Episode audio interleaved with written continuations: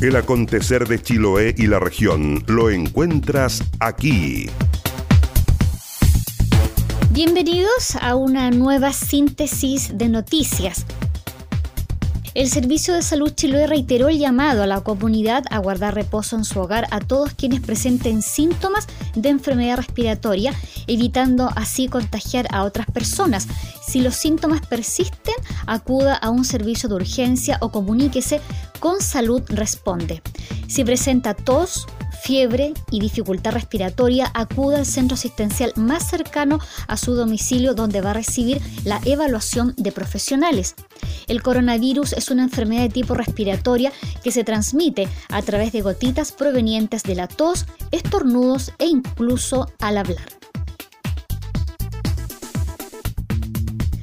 Hasta el sector de Pargo, en Calbuco, llegó el intendente Harry Jürgensen en compañía del jefe de la Defensa Nacional en la región de los lagos, general Cristian Ejía, y la Seremi de Salud Scarlett Molt, con el objetivo de verificar el cumplimiento de esta nueva normativa sanitaria para Chiloé en el marco del plan coronavirus. En la oportunidad, las autoridades recalcaron la importancia de estos controles sanitarios, así como también las medidas que la población tiene que seguir para evitar el contagio del coronavirus.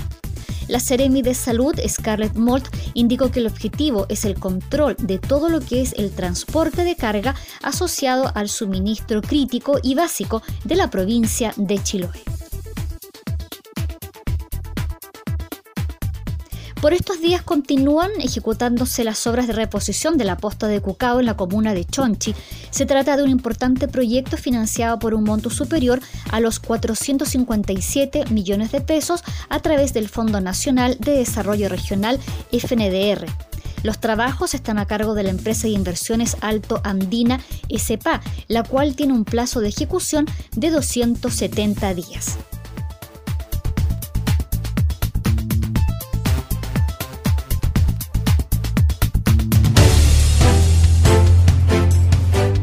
La máxima para Ancud es de 15 grados y el día estará despejado.